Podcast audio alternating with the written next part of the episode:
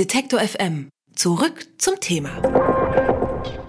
Frauen bekommen durchschnittlich ein Viertel weniger Rente als Männer. Das haben Forschende der Universität Mannheim und der Tilburg University in den Niederlanden herausgefunden.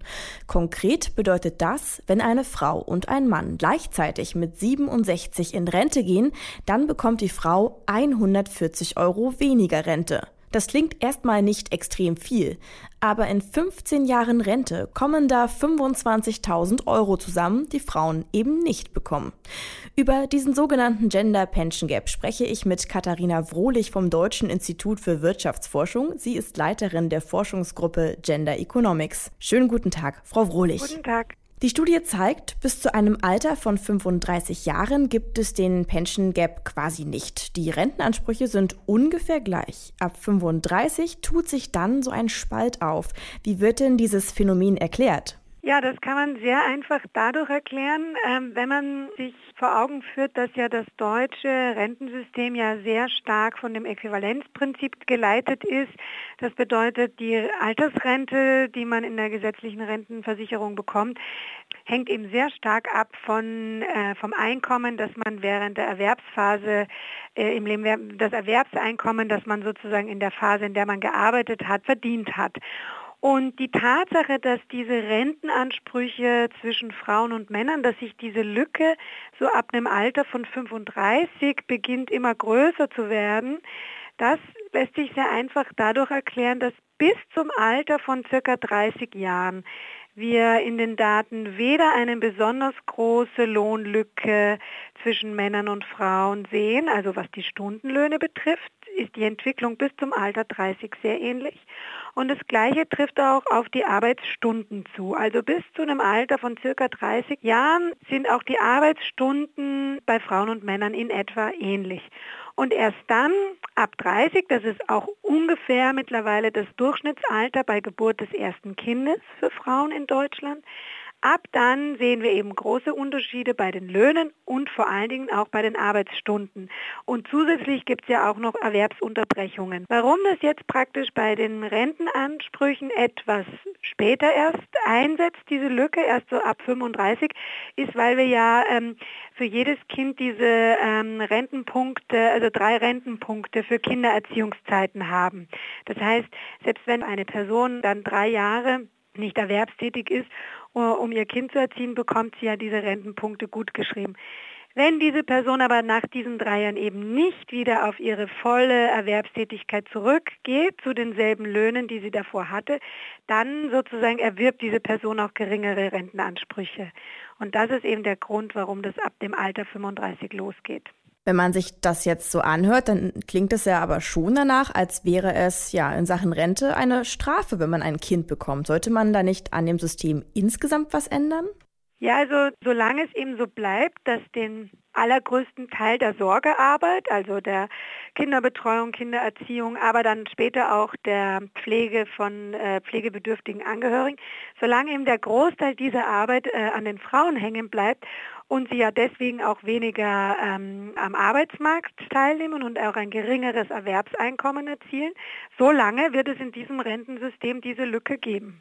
Gibt es denn eine Möglichkeit, das zu ändern? Also von konservativen Seiten wird ja oft der Vorschlag eingebracht, dass man einfach dann diese Zeit noch mehr berechnet und ihnen mehr Rentenpunkte zuschreibt. Das löst ja aber eigentlich nicht das Problem, oder? Ja, das löst nicht wirklich das Problem. Also ähm, denn äh, ein eigenes, ein eigenständiges Erwerbseinkommen zu haben, ist nicht nur gut hinterher für die Altersrente, sondern ja auch während des äh, während der Erwerbsphase ja eigentlich gut. Also äh, eine eigenständige ökonomische Absicherung äh, zu haben, ist ja, würde ich sagen, auch ein Ziel an sich und nicht nur dann nachgelagert, um das Ziel der Altersrente zu erfüllen. Und wenn man jetzt sozusagen diese Rentenpunkte für die Kindererziehungs Arbeitszeiten noch weiter erhöhen würde, dann würde man das Problem ja nicht wirklich lösen. Also ich denke, viel wichtiger ist es, dass eben die Sorgearbeit auf die Schultern von Männern und Frauen gleichmäßiger verteilt wird. Und dann wird auch das Erwerbseinkommen über den ganzen Lebenszyklus zwischen Frauen und Männern gleichmäßiger verteilt sein. Das ist ja aber eher eine gesellschaftliche Aufgabe, die auch viel mit Umdenken zu tun hat. Ich habe in dem Zusammenhang aber auch gelesen, dass Frauen insgesamt frühzeitig anfangen sollten, vorzusorgen vorzusorgen. Allerdings werden Frauen ja immer noch oft schlechter bezahlt, haben dementsprechend weniger Geld, was sie zurücklegen könnten. Gibt es denn nicht auch andere Optionen, die man ergreifen könnte, um für die Rente vorzusorgen, vielleicht auch als Paar gemeinsam?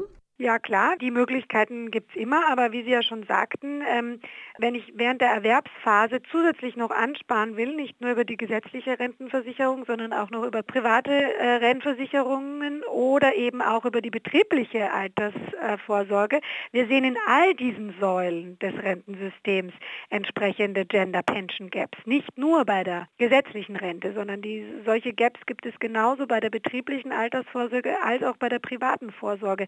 Und und der Dreh- und Angelpunkt ist natürlich das Erwerbseinkommen. Ne? Auch die betriebliche Altersvorsorge hat ja was mit dem Erwerbseinkommen zu tun und letztendlich auch die private Vorsorge. Denn wenn ich kein Einkommen habe, kann ich auch äh, schlechter ansparen. Deswegen würde ich schon sagen, für alle diese Maßnahmen, die die Vereinbarkeit von Familie und Beruf befördern, sowie der Kita-Ausbau, Rechtsanspruch auf den Kita-Platz, aber auch der Ausbau der Ganztagsschulen und eben gleichzeitig Maßnahmen, die, wie ich schon sagte, die Sorgearbeit Arbeit gerechter zwischen Männern und Frauen verteilen, wie zum Beispiel Vätermonate beim Elterngeld etc.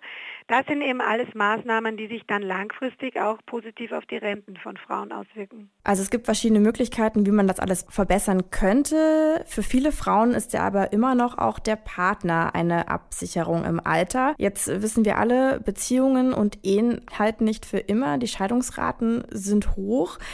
Gibt es denn für Frauen eine Möglichkeit, sich trotzdem über den Partner abzusichern, sollte es zu einer Scheidung kommen? Ja, also es gibt ja in Deutschland das Rentensplitting. Und äh, theoretisch ist es eben so, dass im Fall einer Scheidung eben sämtliche Rentenansprüche, die während der Ehe angesammelt wurden, von beiden Partnern addiert werden und dann hälftig aufgeteilt werden können sagt Katharina Frohlich.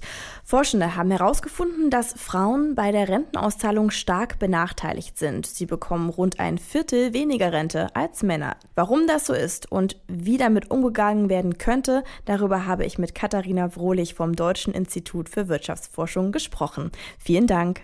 Dankeschön. Alle Beiträge, Reportagen und Interviews können Sie jederzeit nachhören im Netz auf FM.